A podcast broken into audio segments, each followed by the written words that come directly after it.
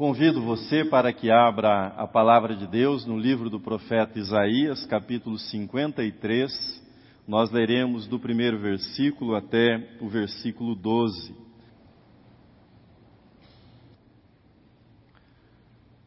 Numa manhã fria do ano passado, no estado da Califórnia, um homem chamado Brian Dawkins ele estacionou seu carro numa delegacia de polícia. Desceu, caminhou seguramente, passou pela porta da delegacia, se dirigiu à sala de atendimento. Ele é um homem loiro, alto, usava na ocasião barba. Foi atendido pela autoridade policial que se dirigiu a ele dizendo: Como é que eu posso ajudá-lo? Brian disse para a autoridade policial: Eu estou aqui para confessar um crime que eu cometi. No momento do depoimento, ele explicou que, que crime era esse. Ele havia assaltado um homem e nesse assalto ele tirou a vida desse homem. O homem se chamava Frank McAllister. Tinha 19 anos na ocasião. O policial perguntou para ele quando se deu esse fato, e ele disse para o policial que havia sido há 25 anos atrás. Há 25 anos ele havia cometido esse crime que ele confessava naquela manhã para aquele policial. Brian disse com lágrimas o seguinte para o policial: Cada minuto dos meus dias tem sido um pesadelo. É muito estranho. Aquele jovem não teve uma vida, mas eu também não tive uma vida desde então. Agora eu tenho 44 anos e ainda não tenho uma vida e provavelmente não terei uma vida daqui em diante. Eu atravessei, disse ele, eu atravessei o inferno durante toda a minha vida por causa disso. E termina dizendo: Eu sei que o erro que eu cometi não pode ser alterado, mas esse, esse passo que eu tomo agora, parece ser a coisa mais acertada que eu faço na minha vida desde aquele dia. Seja Raskolnikov, personagem de Crime e Castigo de Dostoiévski, um jovem estudante que comete um crime e depois, atormentado pela sua consciência, confessa também esse crime, seja Raskolnikov ou Brian nesse fato ocorrido que eu narro, que eu narrei para vocês, o que nós temos é que a quebra da lei, a quebra do mandamento divino rouba a paz. O Shalom, tema nosso nesse mês, esse Shalom ele é mantido, ele é sustentado, ele é preservado pela observância dos mandamentos divinos. São os mandamentos divinos que protegem o shalom de Deus, ou seja, a paz de Deus que envolve a vida humana. Mas nós sabemos, nós sabemos que mandamentos, em especial os dez mandamentos, não são populares, não são, em geral, apreciados e bem aceitos pelas pessoas nos nossos dias. Entretanto, a perspectiva muda quando nós tentamos compreender os mandamentos não sob a ótica da proibição, mas quando nós olhamos para os mandamentos sob a ótica da proteção, da proteção à vida humana. Aliás, proteção, ou seja, o conceito de proteção, de cuidado, é um conceito que nós apreciamos em todas as áreas da nossa vida. Por exemplo, nós queremos estradas bem sinalizadas. Para quê? Para a nossa proteção. Nós queremos que os hospitais observem protocolos que protegem a nossa saúde. Nós queremos que as áreas de mananciais sejam preservadas, ou seja, protegidas para que a água que nós consumimos não esteja contaminada. Quando nós vamos a um parque de diversões, levamos os nossos filhos e utilizamos os brinquedos, nós nos asseguramos que os brinquedos tenham travas, travas de proteção, ou seja, para a nossa segurança, para o nosso cuidado. Nós queremos que os materiais tóxicos, que eles sejam descartados segundo as normas de proteção e isso para a nossa segurança. Nós queremos, dizemos isso com toda tristeza, que as barragens tenham normas mais seguras de proteção e que elas sejam observadas. A vida precisa de proteção. E essa ideia não é uma invenção nossa, essa é uma ideia que vem de Deus, o Criador da vida, o Autor da vida, o sustentador da vida. E essa ideia ficou muito clara quando Deus entregou para Moisés em duas tábuas de pedras os dez mandamentos, mandamentos de proteção para a vida. Não proibições, mas mandamentos que visam cuidar da vida, guardar a vida, proteger a vida. A observância da lei divina, ela protege, por exemplo, a nós seres humanos da escravidão, da falsa adoração, que nós chamamos de idolatria. Ela nos protege da exaustão da, do corpo e da mente quando institui um dia para descanso e para adoração a Deus. Ela nos protege da autodestruição quando nos alerta para a cobiça.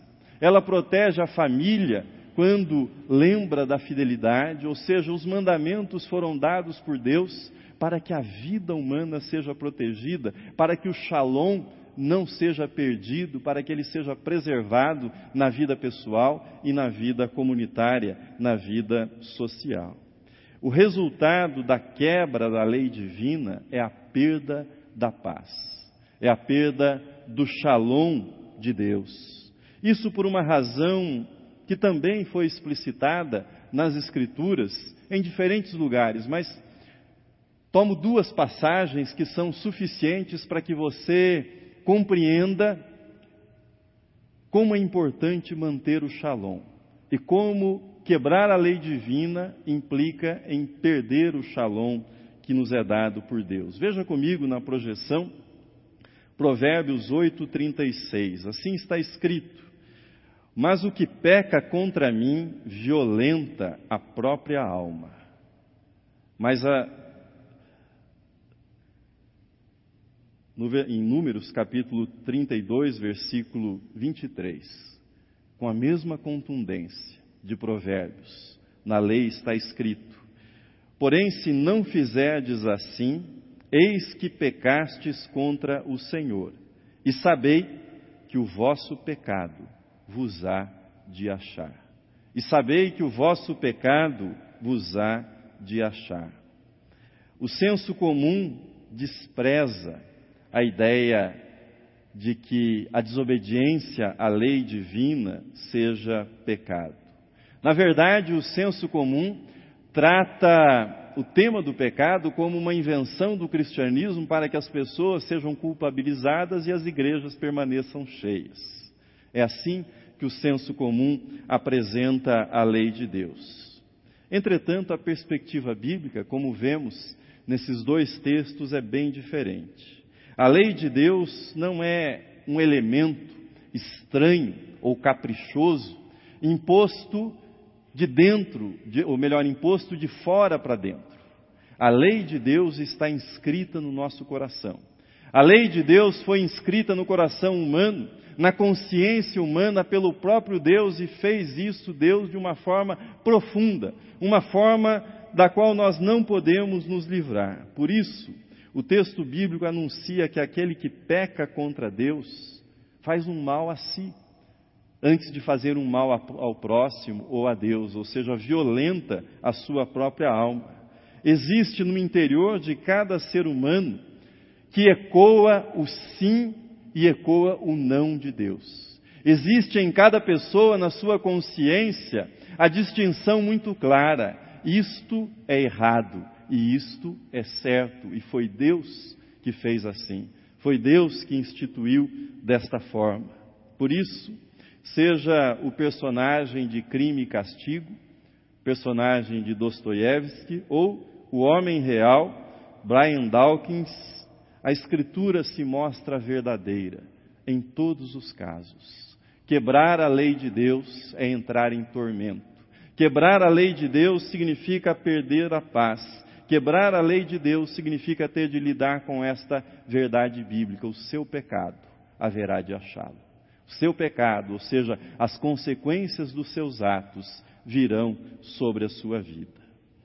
Há um episódio na vida de Agostinho, retratado nas Confissões, livro no qual ele reflete sobre os seus pecados. O episódio é o seguinte: Agostinho, já teólogo, bispo, um homem velho, começa a meditar sobre um furto que ele havia cometido na sua adolescência, quando ele tinha 16 anos. Na verdade, num primeiro olhar, parecerá um furto bobo, Agostinho, ao lado de alguns amigos, havia furtado algumas peras. E Agostinho entra num processo de introspecção, tentando entender o que havia ocorrido naquele ato que parecia um ato sem maiores consequências. Veja o que o doutor da igreja, Agostinho, escreveu nas confissões a respeito desse ato de furtar peras na sua adolescência. O texto está na projeção, você pode acompanhar a reflexão dele. Assim diz: E eu quis roubar, e o fiz, não por necessidade, mas por falta de justiça e aversão a ela por excesso de maldade. Roubei de fato coisas que já possuía em abundância e da melhor qualidade, e não para desfrutar do que roubava, mas pelo gosto de roubar, pelo pecado em si. Prossegue Agostinho. Eu as colhi somente para roubar, e uma vez colhidas, atirei-as para fora, atirei-as fora para saciar-me apenas com a minha maldade, saboreada com alegria. Se alguma, ou seja, alguma pera, tocou meus lábios, foi o meu crime que me deu sabor. Guarde essa última frase. Foi o meu crime que me deu sabor. O ponto que quero destacar nessa reflexão é o seguinte: poderá haver, sob o ponto de vista da lei humana, aquilo que os especialistas chamam de dosimetria da pena. Ou seja, do ponto de vista humano, tirar a vida de uma outra pessoa é muito mais grave do que furtar peras. Entretanto, do ponto de vista da consciência que responde para Deus, do ponto de vista da consciência que presta contas a Deus, ou seja, a consciência pessoal, o furto, ou às vezes nem o furto, a cobiça de algo, a cobiça, o desejo por algo que está além do seu alcance, isso já será suficiente para violentar a própria alma e para roubar o shalom, para tirar a sua paz diante de Deus, como Agostinho mostra brilhantemente nessa reflexão que reproduzi para vocês. Como é que a fé cristã trata o tema da paz? Como é que a fé cristã trata o tema da perda da paz e da recuperação da paz? Ou seja, o que é que eu devo fazer sabendo-me pecador, para recuperar a paz que eu perdi por conta do meu pecado, por conta de ter quebrado a lei de Deus. A reparação, seja confessando um crime cometido entregando-se à justiça, muitas vezes é um recurso, outras vezes a reparação financeira do mal feito também é um recurso, mas do ponto de vista da fé cristã, a questão é mais profunda. Ou seja, não se trata de cumprir a pena designada pela lei humana, não se trata de reparar aquilo que foi, o dano que foi causado, quando isso está ao nosso alcance, do ponto de vista, do ponto de vista da teologia cristã, da teologia bíblica, a questão é mais profunda. Ou seja, como eu retomo a minha comunhão com Deus? Como eu fico em paz com Deus? Como eu acerto as minhas contas com Deus? No coração da doutrina cristã sobre a paz está a noção que toda quebra da lei é, no fundo e na sua essência, um rompimento da comunhão com Deus. Uma quebra e uma ofensa que é feita diante de Deus. E isso produz separação entre o ser humano e o próprio Deus.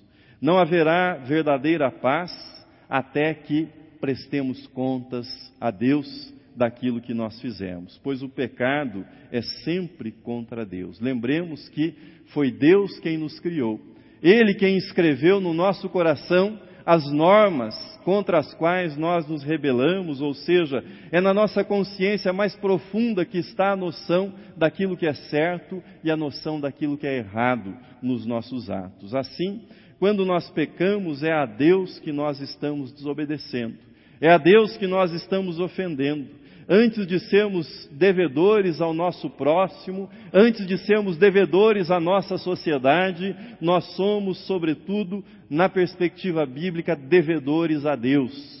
Nós ofendemos a santidade divina, nós ofendemos a justiça divina e nós não teremos paz se não nos acertarmos com Deus, se não nos entendermos com Deus.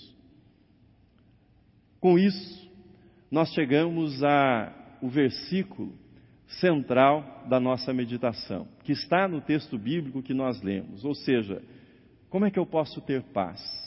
Existe alguma forma de resolver esse problema com Deus? Como é que, do ponto de vista bíblico, nós lidamos com isso?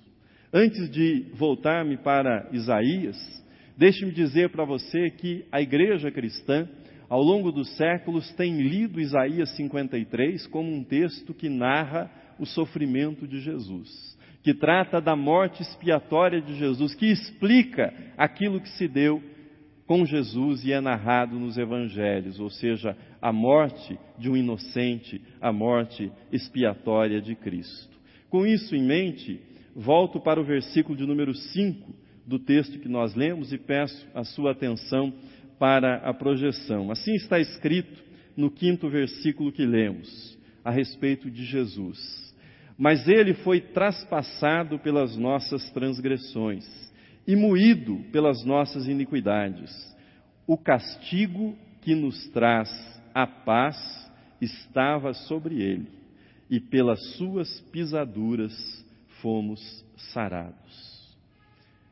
Esse texto confirma uma verdade revelada ao longo de todo o Antigo Testamento e confirmada no Novo Testamento.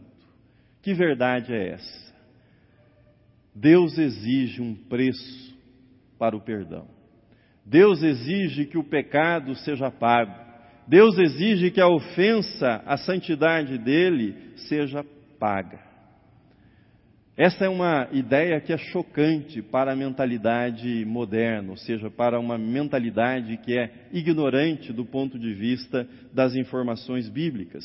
Entretanto, quando nós aprofundamos essa ideia de pagamento pelo pecado, nós percebemos que ela não é uma ideia estranha, que ela não é uma ideia esquisita, que ela não é uma ideia bárbara, mas que é uma ideia profundamente lógica, por ser também profundamente bíblica.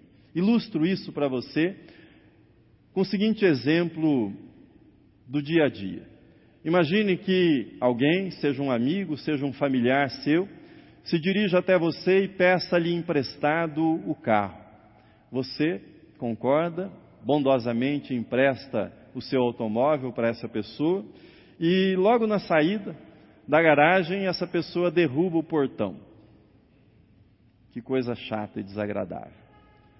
Bom, quais são as alternativas que você tem? Você perdoa essa pessoa? Mas o que é que significa perdoar essa pessoa nesse caso? Significa que você vai colocar a mão no bolso e você vai pagar a reconstrução do perdão.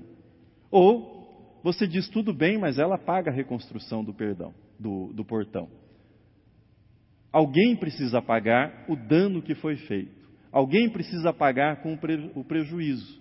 Se você perdoar, significa que o prejuízo é seu, a conta é sua e a situação está resolvida. Se você não perdoar, ela precisa pagar e é um pagamento financeiro. Esse é o exemplo. Voltemos para o raciocínio bíblico. O pecado é, antes e acima de tudo, uma quebra da lei de Deus.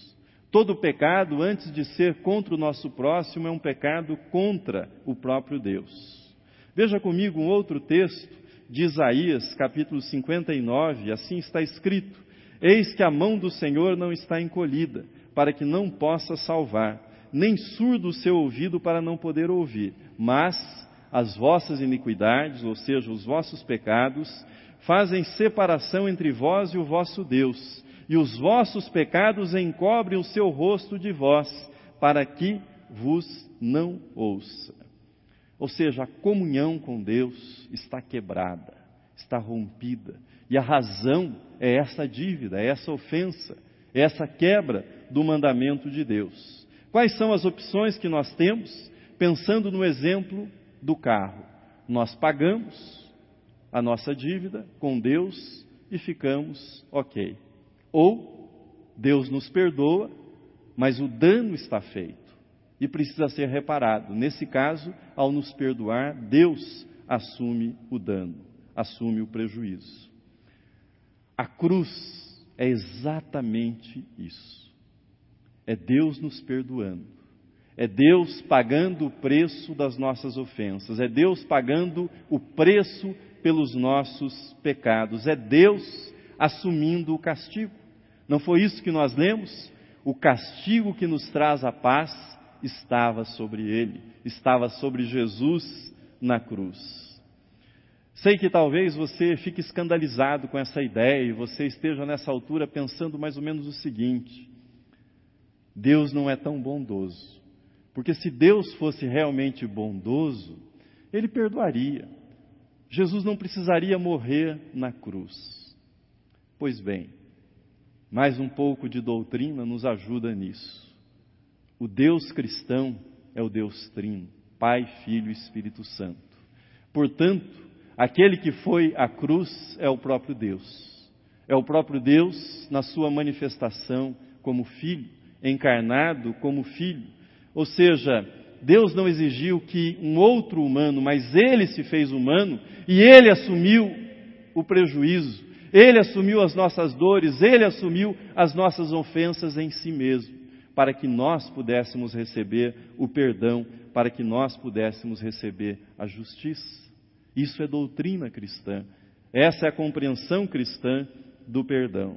Veja o que o teólogo e pastor Tim Keller escreveu a esse respeito. O texto está na projeção. Ele diz: Deus não infligiu sofrimento a outrem, mas ao contrário absorveu na cruz a dor, a violência e o mal do mundo. Por esse motivo, o Deus da Bíblia não é como deidades primitivas que exigiam nosso sangue para aplacar a própria ira. Ao contrário, esse é um Deus que se fez humano e ofereceu seu sangue a fim de honrar a justiça moral e o amor misericordioso, de modo a poder um dia destruir todo o mal sem nos destruir. Ou seja, ele assumiu, assumiu os nossos pecados, ele foi traspassado, como diz Isaías, pelos nossos pecados, pelas nossas ofensas, não um outro, o próprio Deus assumiu esse sofrimento. Portanto, a cruz não é expressão de vingança, a cruz não é expressão de crueldade, a cruz não é sadismo da parte de Deus torturando a humanidade, mas é Deus entregando-se por amor para a redenção, para a libertação da humanidade. A cruz é doação, a cruz é perdão, por isso a cruz é nova vida, é novo começo. O castigo que nos traz a paz foi lançado sobre Jesus. E Jesus é Deus. E ele veio ao mundo para morrer pelos nossos pecados. Agora eu quero deixar de lado toda explicação teológica e quero me dirigir a você. Quero me dirigir a você que me ouve nesta manhã, fazendo uma pergunta muito simples. uma pergunta direta para você. Você está em paz? Dito de um modo mais preciso, mais específico. Você está em paz com Deus? Eu não estou perguntando se você tem problemas. Não há ser humano que não tenha problemas, de uma ordem ou outra. Não há ser humano que não tenha problemas. Eu não estou perguntando se você está passando por um momento difícil da sua vida, tampouco estou perguntando se você é perfeito. Não é isso. A pergunta é: você está em paz com Deus? Ou seja, você entendeu que o evento ocorrido há mais de dois mil anos no Calvário tem a ver com a sua paz ou com a sua falta de paz? Você entendeu isso? Que aquele evento, ou seja, a morte de Cristo, o castigo lançado sobre Cristo foi pelos seus pecados e você se apropriou disso como restituição da paz de Deus para a sua vida? Eu sei que é difícil para os seres humanos, principalmente para as pessoas religiosas, aceitarem isso. É muito difícil para as pessoas religiosas porque aceitar isso significa aceitar a salvação pela graça, e significa admitir que eu não sou tão bondoso, que eu não sou tão perfeito, que eu não sou tão certinho como às vezes eu quero crer e quero fazer os outros crerem a meu respeito. Também é difícil porque significa abrir mão de todo orgulho, de toda realização, de toda confiança e confiar em Deus e em Deus tão somente, confiar de todo o coração para a nossa salvação. Mas isso é o que traz paz e paz que excede a todo entendimento para a nossa vida. Não há outro caminho, não há outra solução para a perda de paz. Somente Cristo restitui a nossa paz, porque Ele levou o castigo que nos traz a paz. Não há outro caminho para encontrar paz, não há outro caminho para encontrar, encontrar a paz profunda que nós encontramos nele somente. Encontramos paz em Cristo, aquele que recebeu o castigo, aquele que pagou o preço pelos nossos pecados. Pergunto novamente: você está em paz? Você está em paz com Deus nessa manhã, nesse momento da sua vida? Quero dizer para você que chega um momento que você precisa parar de lutar. Chega um momento que você precisa se render. E essa rendição significa admitir que você não tem mais forças, que você não tem mais forças, que você não dá conta mais, você não dá conta de trazer paz para a sua vida, você precisa de mais do que você tem conseguido. Talvez você já esteja cansado de olhar para as suas mãos e ver nas suas mãos as manchas do pecado. Não importa qual pecado. Não há detergente no mundo capaz de lavar as mãos manchadas pelo pecado. Mas o sangue de Jesus, derramado na cruz, diz João, purifica de todo o pecado. Não de alguns pecados, mas de todo e qualquer pecado. O sangue de Jesus tem esse poder. E você não precisa viver atormentado pelos seus pecados. Você pode entender, aceitar e apropriar-se pela fé dessa salvação que foi oferecida na cruz para você e por você. O castigo que nos traz a paz estava sobre ele. E pelos ferimentos dele, nós encontramos cura para a nossa vida, o shalom de Deus envolve a nossa vida. Pelos ferimentos de Cristo, pelo sangue derramado por Cristo. Curve a sua fronte, nós vamos orar nesse momento. Pai querido, nós te damos graças. Graças por esse amor tão grandioso. Graças porque entendemos, ó Deus, pela revelação da tua palavra e do teu espírito, o mistério profundo que é o Shalom que tu deste a nós. Entendemos, ó Deus, que não haverá Shalom na nossa vida enquanto não entendemos o mistério da cruz, enquanto não recebemos, recebemos no nosso coração esta salvação. Enquanto não desistimos, ó Deus, das nossas boas obras, enquanto não admitimos o nosso radical pecado, a nossa separação radical de Ti, ó Pai, Tu que és o Deus santo, justo, perfeito. Nesta hora, ó Deus, quero orar por aquelas pessoas que foram tocadas pelo Teu Espírito, por aquelas pessoas que tiveram, ó Deus, a consciência profunda, tocada pela Tua palavra nesta manhã, e querem, ó Deus, tomar uma decisão por Jesus Cristo. Querem, ó Deus, pela fé, querem receber na vida o sangue de Jesus que purifica de todo pecado. Aqueles, ó Deus, que estão cansados do peso, do fardo que carregam e querem lançar nesta manhã este fardo aos pés de Cristo Jesus. Rogamos a Deus que o teu Espírito venha ao encontro destes corações nesta manhã. Rogamos a Deus que o tormento Rogamos, ó Pai, que toda culpa seja removida e no lugar venha a alegria da tua salvação. Que todo peso seja afastado e que haja leveza, que haja, Deus, verdadeiro júbilo, que possam nesse dia, ó Deus, dançar de alegria na tua presença, porque foram perdoados e estão livres para uma nova vida.